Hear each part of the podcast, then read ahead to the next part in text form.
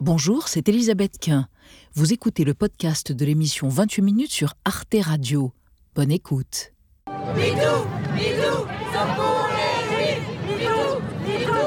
L'indignation et la colère. Ces 200 manifestantes juives affirment avoir été tenues à l'écart de la marche contre les violences faites aux femmes organisée samedi à Paris. Ces manifestantes portaient un jogging gris taché de rouge à l'entrejambe pour dénoncer les exactions du Hamas et rappeler le sort tragique de Nama Levi, otage israélienne de 19 ans, violentée puis exhibée dans les rues de Gaza. Au même moment, dans le cortège du collectif Nous Toutes, parsemé de drapeaux palestiniens, des militantes avaient choisi de manifester leur solidarité envers d'autres femmes.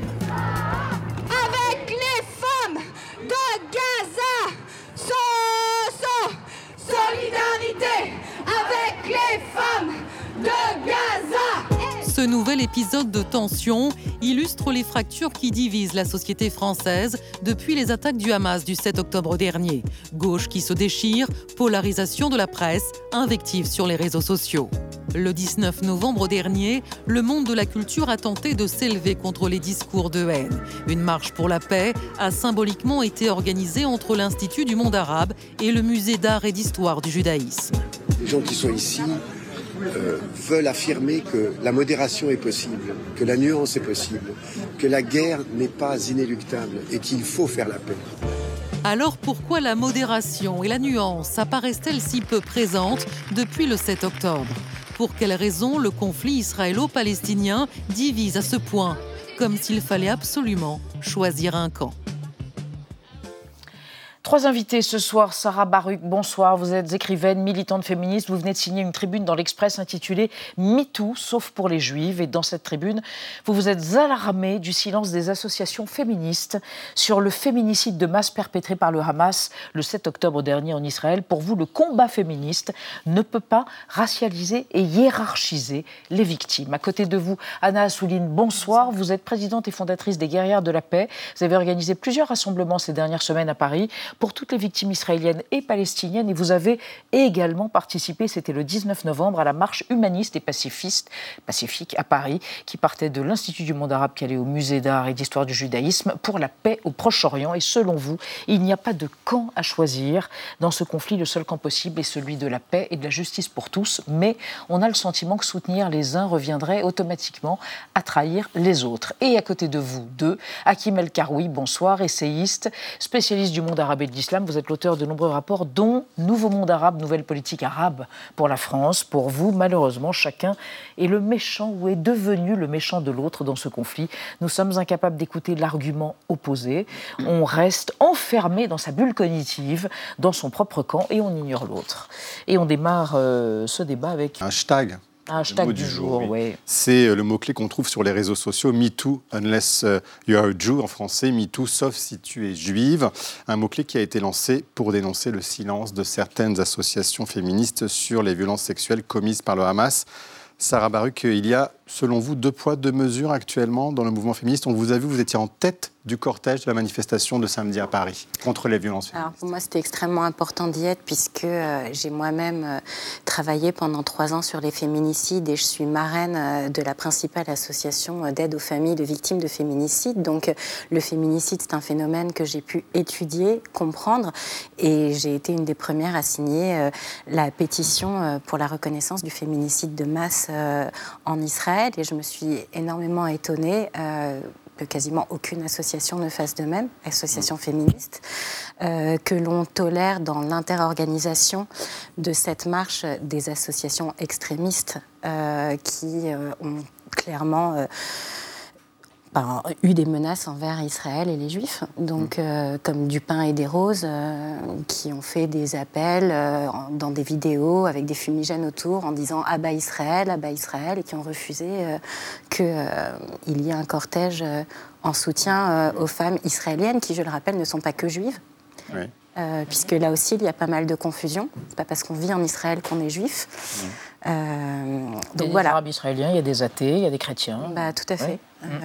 donc, mm. Et ces associations, Anna Assouline, disent ben, oui, mais on était là pas pour prendre justement parti dans ce conflit. En tous les cas, il ne fallait pas trop qu'il y ait de manifestations ciblées sur ce qui s'est passé le 7 octobre. Qu'est-ce que vous pensez, vous? Est-ce que vous avez l'impression qu'il y a une sorte de hiérarchie tacite au sein du mouvement féministe de, de ce qui peut être commis, des agressions commises envers les femmes?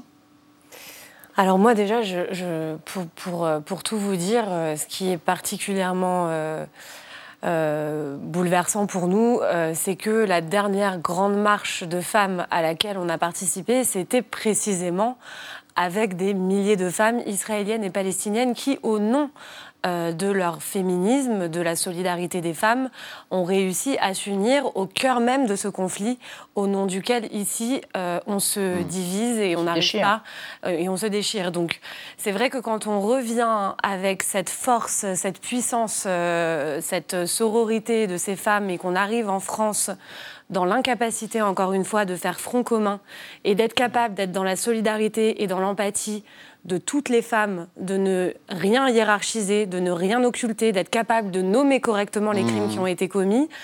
Euh, on est particulièrement triste et on a même, j'ai envie de dire, parfois un peu honte parce que finalement c'est au nom de ces femmes et au nom de ces causes qu'ici les gens se déchirent, alors même qu'ils euh, devraient parfois s'inspirer euh, de leur courage mmh. euh, et de leur dignité. Et votre manifestation, c'était le 4 octobre hein, entre les et les Palestiniennes, trois jours après, avant le massacre du 7 octobre à Kim El-Karoui. Ce sujet, cette actualité irrigue tous les autres sujets et, et ça prend aussi le pas sur les combats, on a l'impression, universalistes. Comment vous l'expliquez? Parce qu'on est dans une logique de guerre et dans une logique de guerre, il y a deux camps. Et puis qu'on demande aux uns et aux autres de choisir leur camp. Et puis on est dans un moment plus global de polarisation où euh, on demande de choisir un camp et qui est un camp extrême. Mmh. Et, dans ce contexte à la fois euh, structurel et conjoncturel, ben, en fait, il n'y a aucune place pour euh, la nuance. Mmh.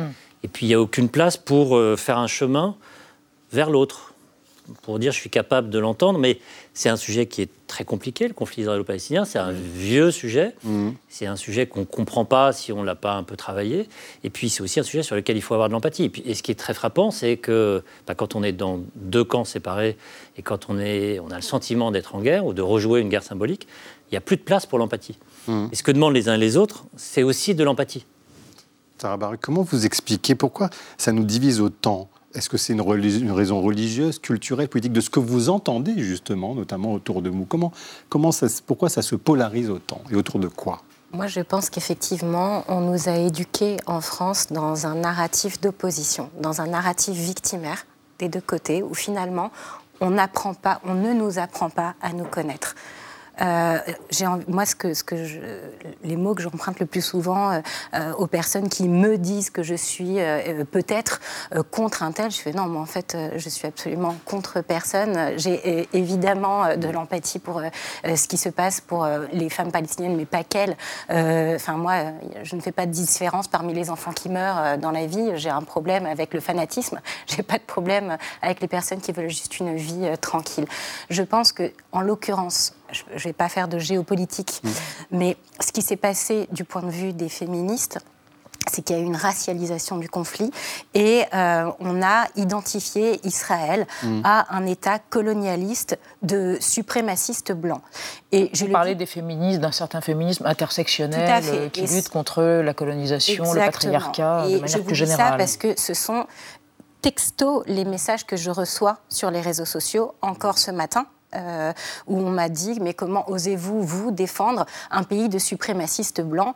Quand on sait qu'Israël est composé de juifs qui viennent du Yémen, du Maghreb, euh, d'Éthiopie, euh, enfin et qu'il n'y a pas que des juifs en Israël, qu'il y a 2 millions de musulmans. Enfin, pour moi, en fait, c'est juste qu'on ne connaît pas ce pays. s'intéressait juste au gouvernement, en l'occurrence. Mais dire qu'on est contre Netanyahou, enfin, de, la même façon que personnellement, je, ne vote pas en Israël, mais ça avait été le cas, je n'aurais certainement pas voté euh, pour ce, président-là, enfin ce Premier ministre.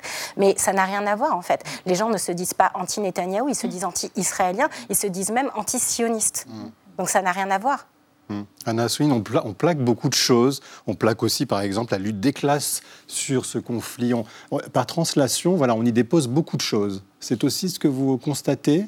Oui, totalement. Il y a énormément de confusion et dans la sémantique et dans les projections qui se, qui se font euh, sur ce conflit en France et plus largement en Europe.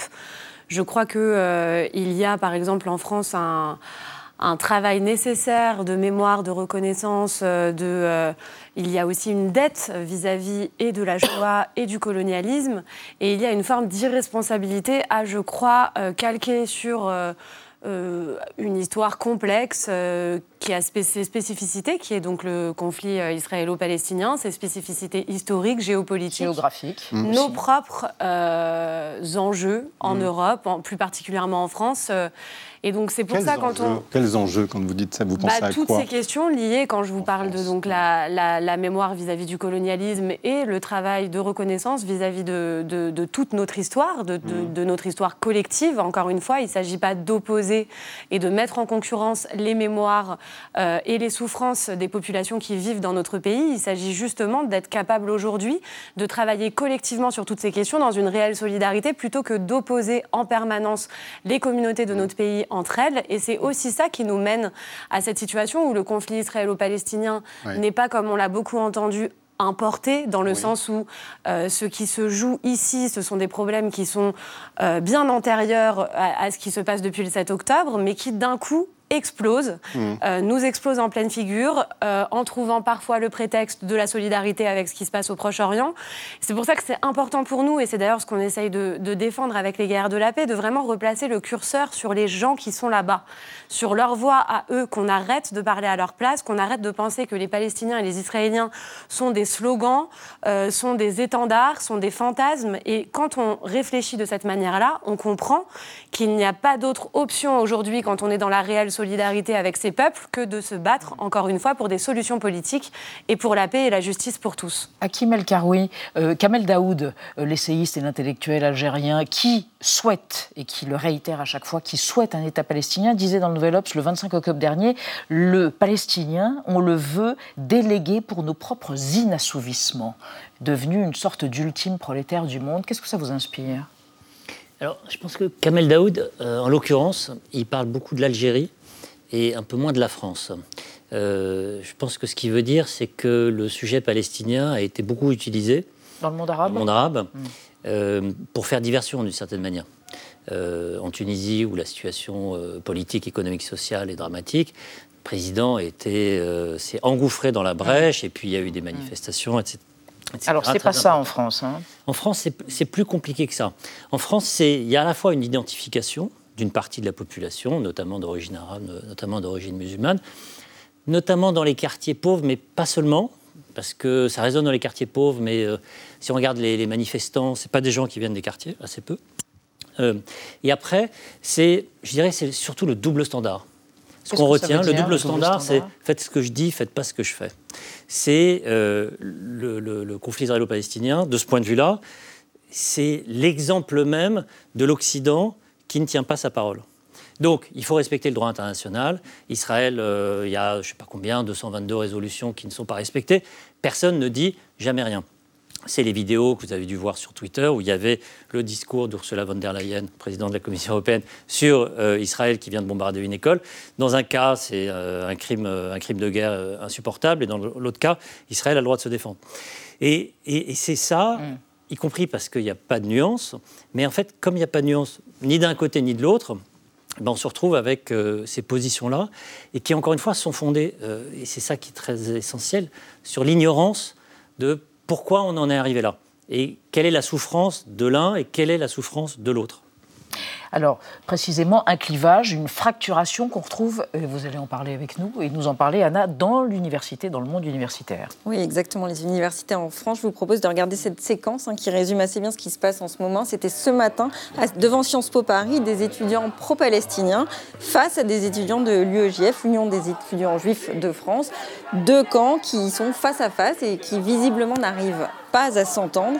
Alors c'est vrai que depuis les attaques du 7 octobre, les initiatives pro-palestiniennes comme comme celle-ci se sont multipliées dans les universités, un petit peu partout en France, à Sciences Po Menton par exemple, dans les Alpes-Maritimes. L'association Sciences Palestine a appelé dès le début du conflit à soutenir, je les cite, les résistants palestiniens et à boycotter Israël. À l'université Lyon 2, des tags et affiches soutien à la lutte armée du peuple palestinien ont été placardés sur les murs de la fac. Même chose à Poitiers avec des tags jaune vif, tuer tous les colons et Palestine vaincra. Et enfin à Nanterre et à l'école normale supérieure, des tracts condamnant les crimes d'Israël ont été distribués. Pour Samuel Le Joyeux, le président de l'Union des étudiants juifs de France, je le cite, la haine d'Israël est un moteur de l'antisémitisme à la fac, et cela depuis longtemps, rien de nouveau ni de surprenant selon lui. Et du côté du corps professorel, eh bien, ils se disent de plus en plus nombreux à faire face à des intimidations récurrentes quand ils se mettent à parler de Palestine et donc à être obligés de s'auto-censurer et de restreindre leurs paroles scientifiques. Un collectif de 1400 enseignants-chercheurs réclame dans une tribune qui a été publiée sur Mediapart il y a 15 jours le droit de pouvoir soutenir des causes et exprimer des, solidarités à titre individuel comme tout citoyen. Euh, Anna Assouline, est-ce que vous pensez que le dialogue est encore possible de manière voire sereine dans les universités ou c'est trop tard? Alors, le milieu universitaire, c'est pas celui que je connais euh, le mieux, mais d'une manière générale, de toute façon, à l'échelle de toute notre société, on voit bien que le dialogue est difficile. Et c'est précisément parce qu'il est si difficile qu'il faut absolument qu'on continue de se battre pour qu'il puisse euh, continuer d'exister. Il faut absolument qu'on continue de résister, encore une fois, face à tous ces vents euh, de colère, de haine qui nous assaillent depuis maintenant deux mois. Je crois que c'est un travail qu'il faut faire à la fois collectivement, mais aussi de manière intime. Je pense qu'on est tous mis à l'épreuve depuis deux mois, particulièrement quand on a un lien affectif avec ce conflit. Euh, on est tous euh, traversés par des moments de solitude, par des moments de colère, par des moments où on va voir le poste d'un ami qui va nous, euh, nous rendre, enfin nous décevoir, ou nous. on est, on est en permanence, si vous voulez, je pense, challenger chacun, et, et c'est aussi un défi collectif qui nous est posé. Donc ce dialogue, il continue quand même d'essayer de résister au milieu de tout ça. Il existe, il est porté à l'échelle de mouvements comme par exemple le nôtre, hein, notre mouvement des guerres de la paix. On n'a pas cessé euh, de dialoguer, d'échanger, de débattre, y compris quand c'est difficile. Euh, et donc. Euh, oui. Non, pardon, juste, oui, non, je veux dire que ce que vous faites est aujourd'hui compliqué aussi par les réseaux sociaux, l'amplification, euh, Sarah Marie, que tout cela donne. On s'enferme dans des bulles cognitives, informationnelles, c'est-à-dire qu'on va chercher eh bien, à, trouver ce qui renforce nos propres opinions. Et ça, ça peut compliquer la tâche quand même d'un dialogue. Moi, la question, elle est, la paix, c'est une envie de construction. Là, il y a des envies de destruction. Il y a des constructions d'identité qui ne, qui ne disent pas qui je suis, mais contre qui je suis. Et qu'est-ce qui fait qu'aujourd'hui, on se définit par le contre qui je suis? Et effectivement, les réseaux sociaux, c'est d'une violence incroyable parce qu'en plus, euh, alors sur certains réseaux, on est limité dans le nombre de caractères. Sur d'autres, ce qui va impacter, c'est une photo. Enfin, on, ne prend pas le temps de la nuance, on ne prend pas le temps d'expliquer. On est à celui qui va faire la meilleure punchline. Et moi, ce que je regrette, c'est que finalement, euh, alors je, vais parler pour moi, mais moi, on m'a jamais demandé de raconter mon histoire d'Israël, ma vision d'Israël. Et encore une fois, moi je crois que l'histoire, il y a l'effet objectif, mais que surtout l'histoire, c'est une somme de petites histoires. Et que finalement, ça braque tout de suite lorsqu'on dit qu'on a une attache avec Israël. Et effectivement, c'est très difficile de mener ce combat, mais je pense que la difficulté qu'on a en France, c'est qu'on n'a pas de médiateur qu'aujourd'hui. Qu'est-ce que vous entendez par hmm. médiateur mais, déjà, les médias, moi, je viens d'une époque, je ne suis pas très vieille, j'ai 43 ans, mais j'ai grandi devant des journaux de télé où on comptait les terroristes parmi les victimes des attentats où pendant 20 ans, on a présenté le conflit israélo-palestinien déjà juste comme un conflit entre Palestiniens et Israéliens, et que quand on étudie un tout petit peu ce conflit, on se rend bien compte que c'est pas juste ça, que c'est un, un, conflit tentaculaire, qu'il y a toute une histoire euh, derrière, euh, et que ce n'est pas aussi simple, mmh. euh, que finalement, on, on nous a appris à observer ça comme un match de foot. D'ailleurs, on dit pro palestinien ou pro-israélien. Moi, ce sont des termes qui me révoltent, en fait. Euh, Hakim El sur cette absence de médiateurs qui ne permettent pas la nuance, la contextualisation, euh, l'empathie. Bah, Quel est votre point de vue dit, euh, Chacun est dans sa bulle. qui doit, doit, jouer ce rôle de médiateur ben, Sarah Baruch évoquait les médias, d'autres les médias, clairement, ils jouent pas ce rôle parce qu'ils prennent leur, ils choisissent leur camp. ceux qui ont un rôle, celui qui a un rôle, c'est en l'occurrence, c'est le président de la République. Et on voit bien Il le fait peut-être un peu maladroitement, mais on voit bien qu'il a le souci euh, il, a, deux publics en fait euh, quand il va là-bas. Il, va, il a le public euh, de ses hmm. contreparties politiques hmm. israéliennes et, des différents pays arabes, mais il sait très bien qu'il parle en même temps à la population française dans sa diversité et dans sa complexité. Et lui, et je pense que c'est Jacques ce que Jacques Chirac faisait très bien, François Mitterrand aussi, il laissait de la place dans leur position aux deux partis parce qu'il y avait eu des actes, parce que François Mitterrand avait été parlé à la Knesset de façon très solennelle, parce qu'il avait sauvé Yasser Arafat euh, au Liban, parce que Chirac, etc. Et là, euh, en fait, cet espace se, rétrécit, parce qu'Emmanuel Macron n'a pas une grande expérience du sujet, parce que en fait, tout le monde a délaissé cette problématique depuis très longtemps. Euh, et ça, je pense Pourtant, son credo, c'est le en même temps, donc il pourrait incarner cela. Oui, sauf que ça, en fait, quand on arrive sur le dossier, on voit bien que ça ne marche pas le en même temps. On dit à Netanyahou ce qu'on croit qu'il a envie d'entendre, on dit à Mahmoud mm. Abbas qu'on... En fait, et après, on comprend plus rien à la position. Donc, euh, elle n'embrasse pas la, complexité, la mosaïque de, la société française. Je crois que le, le, politique a un rôle important. Et je crois surtout qu'on a l'obligation de peut-être aussi raconter autrement, autre chose. C'est pas uniquement d'arbitrer ou de ne pas juger, mais moi je trouve qu'on nourrit en fait des narratifs qui ne fonctionnent pas depuis 30 mm. ans. On pourrait montrer autre chose de l'identité palestinienne. On pourrait montrer autre chose de l'identité israélienne. Moi, tous les reportages que j'ai vus depuis que je suis enfant, ce sont les ultra-orthodoxes. Enfin, personnellement, j'en connais pas. Je suis juive depuis que j'ai 43 ans. Je, je ne connais pas d'ultra-orthodoxes. Et pourtant, quand j'allume ma télévision, je ne vois que ça quand on parle d'Israël. Il y en a quand même. Il y en a, il y en a quand je même. Je ne dis pas qu'il n'y en a pas, mais en, fait, euh, c'est vraiment pas la, mais c'est vraiment pas la majorité. Je vous propose qu'on regarde une archive qui nous ramène euh, à 2015, une archive qui concerne la réaction de toute une communauté, nous autres Français, après les attentats contre Charlie Hebdo et contre euh, l'hypercachère. C'est une archive et un reportage de France 2 de Claude Sampère. À Paris aujourd'hui, il y avait plus d'un million de personnes dans la rue pour dire non au terrorisme et rendre hommage aux 17 personnes tuées dans les trois attaques. Je suis Charlie, flic, juif, je suis la République. Un crayon de dessinateur à la main comme seule arme et des pancartes au message très clair. Il fallait absolument qu'on soit là, qu'on partage euh, ce moment en famille, euh, ce moment de communion nationale avec tout le monde pour partager euh, avec nos enfants les valeurs de, la liberté, d'expression et, de la République et de la démocratie. Dans cette foule énorme, de très nombreux enfants, beaucoup, avec un crayon à la main. Anna Assoun, on a entendu le mot communion nationale. On a l'impression qu'aujourd'hui, les communautés ont remplacé la communion, la communion nationale et s'est substitué à l'universalisme qui est quand même eh bien, euh, notre ADN commun normalement en France. Vous avez ce sentiment aussi du communautarisme qui s'est imposé? Alors, je ne sais pas si l'absence de communauté nationale est à opposer qu'au communautarisme. C'est à mon avis plus vaste que ça comme sujet, mais effectivement, il y a aujourd'hui un vrai horizon de réconciliation nationale. Euh, il y a aussi beaucoup de gens, je, pense que c'est important de le rappeler parce que je suis vraiment convaincue, et ce n'est pas de la naïveté que de l'affirmer, qu'il y a une grande majorité silencieuse de gens dans notre pays qui souhaitent vivre ensemble, euh, qui sont capables, encore une fois, d'empathie, de solidarité. il faut porter leur voix, il faut remettre la lumière sur ces gens-là. ils sont nombreux, encore une fois, et il faut évidemment qu'on sorte de cette mise en opposition des communautés dans notre pays.